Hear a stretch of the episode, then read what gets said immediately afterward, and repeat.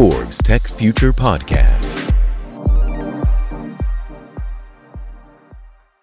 Hola, bienvenidos a Forbes Tech Future Podcast. Soy Jorge Lerdo de Tejada, gerente de la oficina de representaciones Forbes México, y hoy vamos a hablar de Digital Optimization versus Digital Transformation. Vamos a ver la diferencia entre optimización digital y transformación digital con Humberto Figueroa, director de informática de Vitro. Humberto Figueroa es el responsable de la ejecución estratégica global en temas de tecnología de la información e innovación de procesos en vitro. Como parte de sus responsabilidades, Humberto está a cargo de las iniciativas relacionadas con la innovación en analítica avanzada, control de procesos avanzados, aprendizaje automático e inteligencia artificial. Humberto se unió a Vitro en el 2007 como director de información Anteriormente ocupó cargos ejecutivos en tecnología de la información, como director de información de Aeroméxico, Nextel y Avantel. Estudió la carrera de ingeniero en ciencias de la computación en el Instituto Tecnológico de Estudios Superiores de Monterrey, tiene un MBA por la Universidad de Texas en Austin y participó en el programa ejecutivo de Singularity University. Yo soy Jorge Lerdo de Tejada, gerente de la oficina de representaciones Forbes, y hoy me da mucho gusto platicar con Humberto Figueroa, Chief Information Officer de Vitro. Bienvenido a Forbes Tech Future Podcast. Muchas gracias, Jorge. Eh, platícanos, Humberto, ¿cuál es la diferencia que están aplicando en Vitro entre Digital Optimization versus Digital Transformation? Sí, gracias, eh, Jorge. Muchas gracias por el tiempo y por la invitación. Nosotros cuando empezamos con Vitro a trabajar en, proyectos de transformación digital, como todo el mundo los conoce, encontramos una diferencia importante entre los dos conceptos. Queríamos asignar recursos, tanto de tiempo como de, inversión, eh, muy claros a los beneficios que nos daba cada iniciativa. Entonces separamos lo que es Digital Optimization a todos los proyectos que tienen que ver con la mejora de nuestros procesos internos actuales. ¿no? ¿Cómo mejoro mis procesos de, cuentas por pagar, mis procesos de cuentas por cobrar, mis procesos de manufactura, a través de herramientas digitales, ¿no? Machine Learning, eh, dashboards, ese tipo de cosas. Sensores, etcétera, ¿no? Internet de las cosas. todas esas inversiones que me ayudan simplemente a hacer más eficiente mi operación, para nosotros eso es Digital Optimization. Y Digital Transformation son, son proyectos que tienen que ver con cosas que pueden modificar tu core de negocio, ¿no? Este, por ejemplo, eh, hacer cosas con e-commerce, modificar realmente la manera en la que llegas al mercado. Em, y, hay una línea delgada, porque de repente tú puedes poner sensores, por ejemplo, en nuestros productos, y si esa información te sirve para crear un nuevo modelo de negocio, pues ahí es donde ya empieza un tema de digital transformation. ¿no? Digital transformation para nosotros tiene que ver con ejercicios donde tienes que meter cosas como design thinking, cambiar radicalmente la manera en la que pensamos en cómo llegamos al mercado, eh, cómo atacamos, cómo ponemos al cliente en el centro, de, las decisiones y de los modelos para, cambiar radicalmente la manera en la que, en la que vendemos y, atacamos el mercado. ¿no? Son, son estrategias que modifican tu core, tú lo has dicho, que, que pueden mover el modelo de negocio completamente. ¿Cómo implementar una estrategia de e-commerce, como bien lo dices? Algunos otros ejemplos, Humberto, de esta fuerza de la transformación digital. Pues mira, eh, es, es, muy interesante cómo, cómo atacas el tema, ¿no? Porque todo el mundo ahora dice que es experto en transformación digital, ¿no? Y, hemos encontrado que hay mucho, mucho ruido en el mercado, eh, muchas compañías quieren hacer eso. Y, transformación digital, pues no es darle iPads a los vendedores, ¿verdad? Este, realmente es, es optimizar todo, toda la cadena de valor hacia el cliente y teniendo al cliente como centro de, de tu negocio. Toda la cadena de valor. exactamente. Este, entonces, hemos hecho ejercicios con, con partners para realizar un, esfuerzo completo que vea 360 eh, la manera en la que operamos y, buscar eh, oportunidades de negocio o mejoras en nuestro modelo de negocio para poder romper, por ejemplo, cadenas de intermediarios, cómo llego a nuestro cliente final directo eh, sin tener que pasar por los distribuidores que tenemos hoy, ¿no? sin afectar o hacer una disrupción necesariamente en nuestro modelo actual, o, sí, ¿verdad? Depende de, de, cómo queramos llegar a eso. Nuestro vidrio, por ejemplo, pues nosotros no le vendemos al, al, usuario final. Eh, lo vendemos a través de canales, eh, hablando de arquitectónico, ¿no? Bueno, automotriz, pues obviamente es a través de, los, de las armadoras, sí. pero no, no, sabemos cómo usa el cliente final y qué percepción tiene de nuestro producto, ¿no? Eh, nosotros se lo vendemos al distribuidor y él ahí se lo vende a final, pero realmente no, tenemos contacto con el usuario final. Entonces, ¿cómo rompemos eso para poder saber qué piensa el usuario final de nuestro producto, ¿no? cómo lo usa, qué, qué, opinión tiene, qué beneficios le puede ver al vidrio, de manera que podamos tomar decisiones hoy en cómo mejorar nuestros productos y hacer más, más feliz al, usuario final del producto. ¿no? Entonces, todos esos ejercicios que estamos haciendo para acercarnos a ese, a ese usuario final eh, es un ejemplo de lo que estamos tratando de hacer que, permitan eh, cambiar nuestro modelo de negocio. ¿Cuál es la resistencia que pueda haber, Humberto, dentro de una empresa que se considera una empresa tradicional, Vitro? Realmente es una empresa muy longeva y aplicar todos estos conceptos de digital transformation, digital optimization, ¿qué ha sido para ti en lo personal? ¿Ha sido fácil o ha sido difícil? ¿Hay inercias? Platícanos cómo ha sido tu papel de Chief Information Officer en Vitro. Mira, la verdad es que es, un tema de cultura, ¿no? Eh, no hay transformación digital, incluso ni, ni, ni, eh, operación eh, eficiente digital si no tienes un cambio en la cultura de, la gente. ¿no? La gente tiene que pensar diferente, las nuevas generaciones piensan diferente, les gustan más las cosas súper ágiles, no la burocracia. Eh, la transformación que estamos empujando en vitro desde el nivel de, recursos humanos, eh, cambiando el modelo de cultura, haciéndolo más ágil, eh, es súper importante. De hecho, esa es la clave. Si, la gente no está lista para entender los nuevos modelos de negocio, cómo se pueden agilizar los temas, es bien difícil cambiarlo. Y es uno de los retos que tenemos, ¿no? Cómo movemos la cultura de esta empresa tan, tan, tradicional a, un modelo ágil que, nos permite implementar eh, soluciones muy rápido, ¿no? Y, que la gente las use, porque llegas tú con soluciones que, que si, si, tú traes algo de transformación eh, digital o algo que les ayude a mejorar los procesos, pero, pero ellos no ven el valor en su día a día, eh, después acabas teniendo problemas para que lo utilicen, ¿no? Entonces, es todo un conjunto de cosas, no solamente es meter tecnología por meter tecnología, el cambio cultural es súper importante.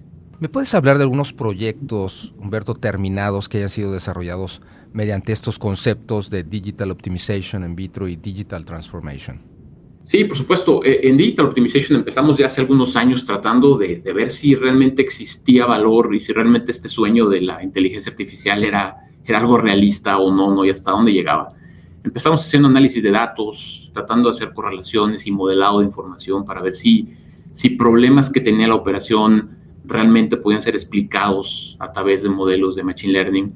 Eh, nos costó un poco de trabajo entender dónde estábamos parados, qué tecnología había. Y, afortunadamente tuvimos algunos, algunos este, quick wins que nos ayudaron a explicar cosas que el mismo negocio no podía entender las razones y los explicamos a través de modelos. Y eso nos ayudó a, a, implementar proyectos más sofisticados de Big Data en el negocio de arquitectónico, donde tenemos gente que está haciendo data science. Crearon modelos donde Estamos cargando un modelo en la nube con, con varios sensores, eh, más de 400 sensores que tenemos implementados en la de producción, con historia de más de 4 o 5 años de información y, con modelos que se crearon para poder entender dónde hay áreas de oportunidad en, los, en, los, en, las líneas de producción, por ejemplo, de coating, que son estos procesos que le agregan valor al vidrio, en los procesos de manufactura, para darle una herramienta amigable a los operadores, para tomar decisiones de cómo mejorar su proceso. Es un ejemplo. Otro ejemplo muy exitoso fue que eh, el vidrio, como sabes, pues tiene defectos al momento en que se va moviendo por todo el proceso automotriz.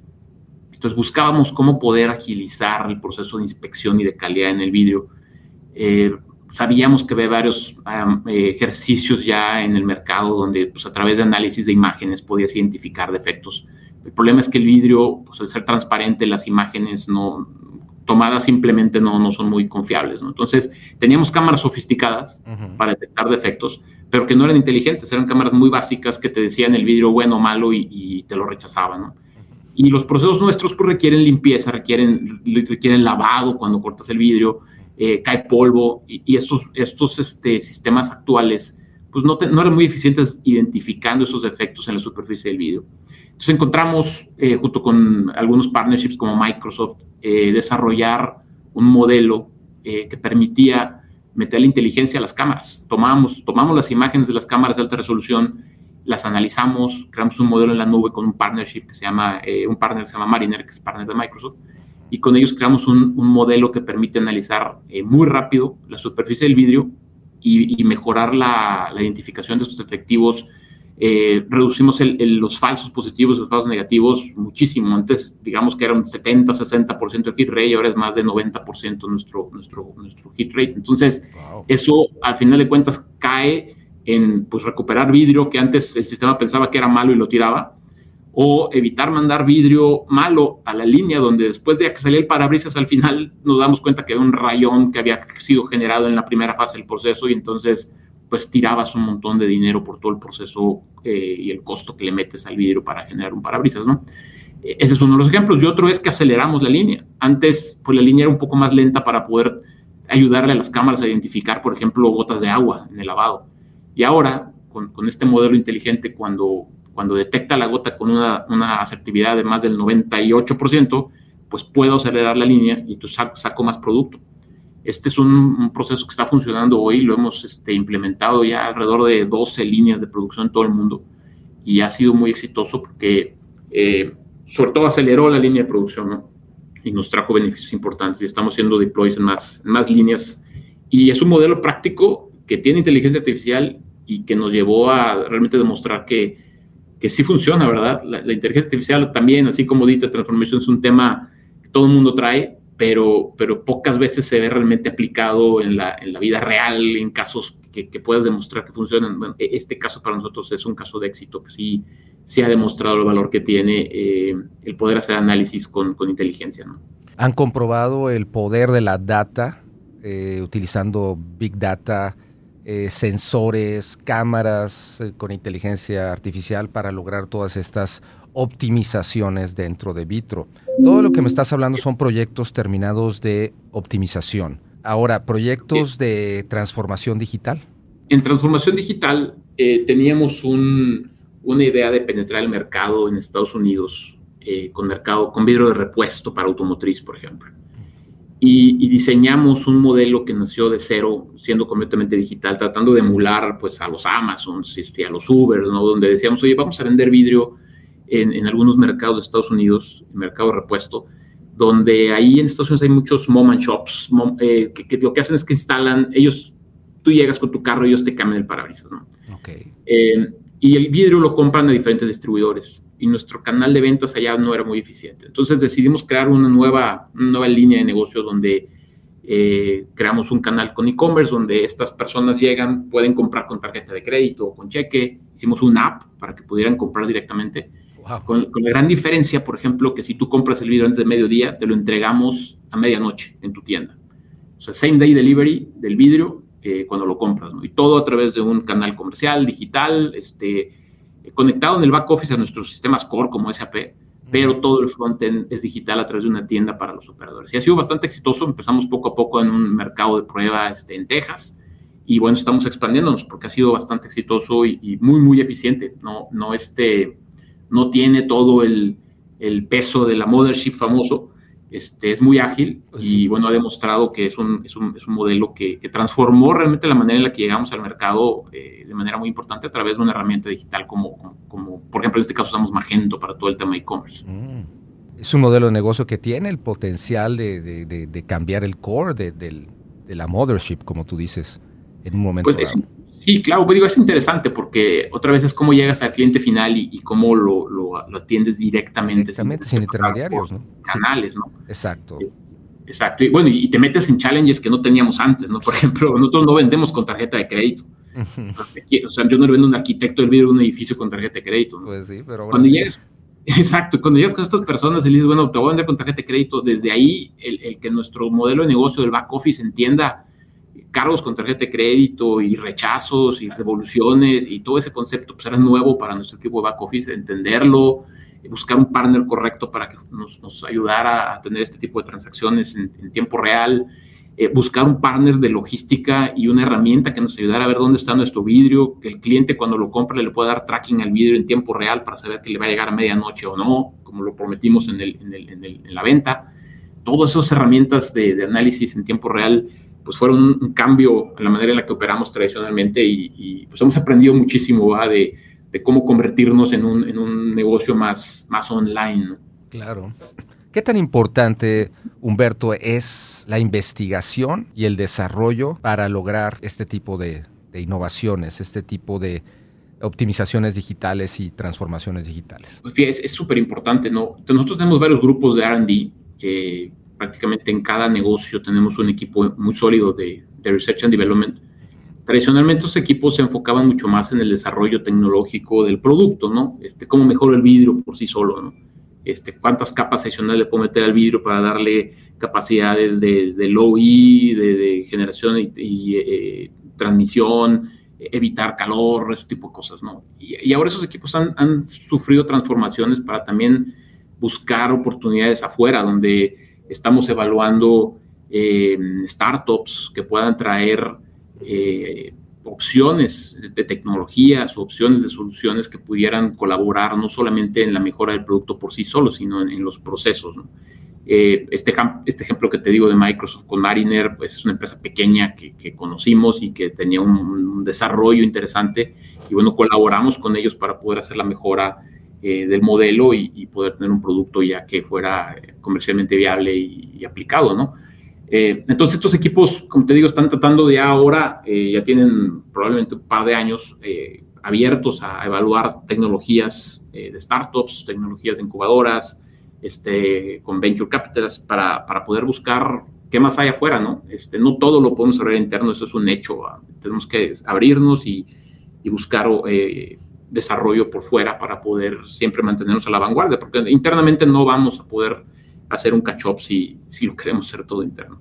¿Cuándo viene, cuándo vamos a, empezar a ver imágenes eh, proyectadas en, el vidrio? Sabemos que ese es el futuro del vidrio, no, no tanto ser una, una, superficie transparente, sino empezamos a ver el vidrio que se oscurece, vemos proyecciones dentro de los vidrios. ¿Cuándo vamos a empezar a ver esta, esta transformación de lo que es el, vidrio en los próximos años, Humberto? ¿Cuándo lo vamos a empezar a ver ya en todos lados este vidrio que ya deja de ser vidrio en sí mismo, sino se transforma en una especie de pantalla, de proyector. Sí, mira, es, es, un, es, un, es un debate tecnológico porque, eh, como tú dices, el vidrio, y hay desarrollos que están ahorita en proceso donde estamos este, evaluando tecnologías y desarrollando cosas parecidas. Eh, y también nuestros competidores están en eso, porque para allá apunta, ¿no? Eh, pareciera que el sueño tecnológico del vidrio eventualmente, por ejemplo, en los autos, es que pues, cuando el, auto se maneje solo, tú te vas a sentar y vas a poder ver Netflix en tu ventana del carro, este, mientras el carro te lleva solo, ¿no? Eh, y, entonces empezamos a, ver que hay una, al menos en mi muy particular eh, percepción, hay una convergencia entre, entre lo que son las pantallas digitales ahora como los LEDs, los OLEDs, y esa tecnología que cada vez está siendo mucho más delgada, ¿no? Donde ya puedes ver roll-ups displays, este, que, no necesariamente son de vidrio puro, pero son tan delgados que eventualmente pudiera ser un, challenge al, vidrio per se, ¿no? Eh, entonces, ese es un track. Y el otro, como dices, es, bueno, ¿qué capacidades tiene que tener el vidrio para poder eh, convertirse en una pantalla con ciertas características? Entonces, tiempos es difícil pronosticarlo, te digo, hay todavía un debate ahí entre, entre qué tecnología o qué solución realmente en el futuro vaya a ser la que, la que persista. Pero bueno, hay desarrollos actualmente que, que van encaminados a eso, este, con startups y con, con desarrollo de nuestro propio grupo RD. Y pues es difícil dar una fecha, ¿no? Eh, para que sea mainstream, yo creo que falta todavía un poco de tiempo.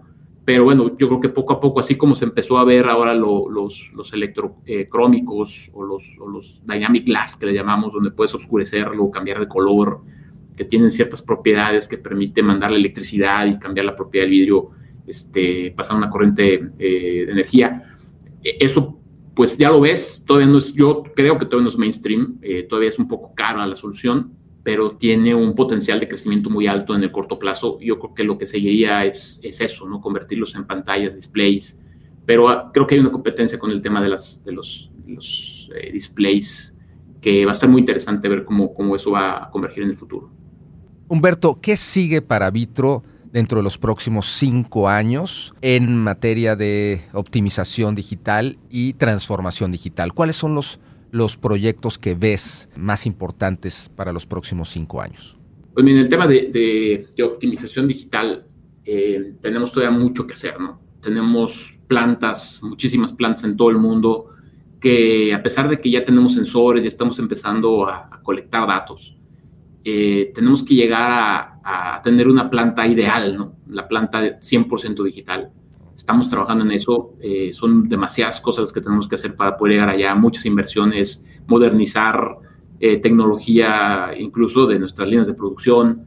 entonces, yo creo que ese es nuestro primer objetivo, es cómo hacemos que una planta sea completamente digital, cero trabajo manual, cero documentos físicos, cero whiteboards y en todos los procesos de la planta, ¿no? Incluso desde los RH, ¿no? Los boletines que ponen, pues cómo los hacemos que todo eso sea completamente digital para que no exista ningún proceso manual. Yo creo que ese es uno de los proyectos más, más este, ambiciosos que tenemos en el corto plazo en temas de optimización. Y, y, obviamente eso va de la mano de no solamente entender eh, con torres de control de datos qué está pasando en la línea, sino también que nos ayuden los modelos de inteligencia a hacer recomendaciones de, los set points, eh, incluso llevarlo hasta que las máquinas se autocontrolen, ¿no?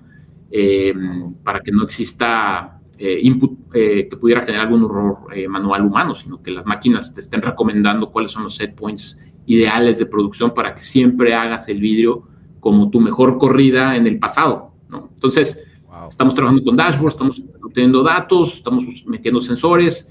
Nos falta amarrar todo eso para tener una planta digital modelo y después hacer un, rollout de ese modelo al resto de nuestros, nuestros, este, nuestras plantas. Creo que ese es el más ambicioso en el corto plazo. Y en el tema de transformación digital, pues seguimos buscando eh, y cada vez más eh, modelos de negocio eh, atractivos que nos permitan innovar, como que te platicaba del e-commerce, ¿dónde más puede aplicar eso? ¿Qué otros negocios que hoy sean digitales, que estén cerca del vidrio, pudieran agregar valor a nuestro, a nuestro modelo central, ¿no? Y ahí hay varias ideas que hemos estado investigando y analizando. Eh, te voy a dar un ejemplo. por ejemplo, ¿qué tal lavar vidrios de edificios con drones, por ejemplo, ¿no? pues no tiene nada que ver con el vidrio directo, pero bueno, pues va de la mano de mi vidrio, ¿no? Claro. Este, pudiera desarrollar un servicio de lavado de, este, de, fachadas de vidrio a través de drones.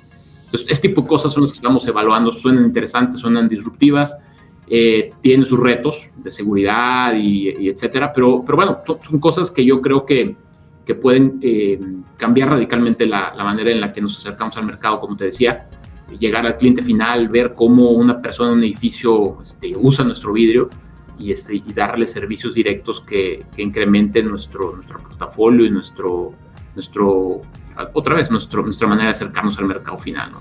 Humberto Figueroa, Chief Information Officer de Vitro, muchísimas gracias por darnos este panorama de lo que la estrategia es la Digital Optimization versus la Digital Transformation. Gracias por dejarnos ver hacia dónde va Vitro, cuáles son sus proyectos importantes en optimización digital y transformación digital. Muchísimas gracias, Humberto Figueroa. Muchas gracias, Jorge. Que estén bien. Gracias por haber estado aquí en Forbes Tech Future Podcast. Forbes Tech Future Podcast.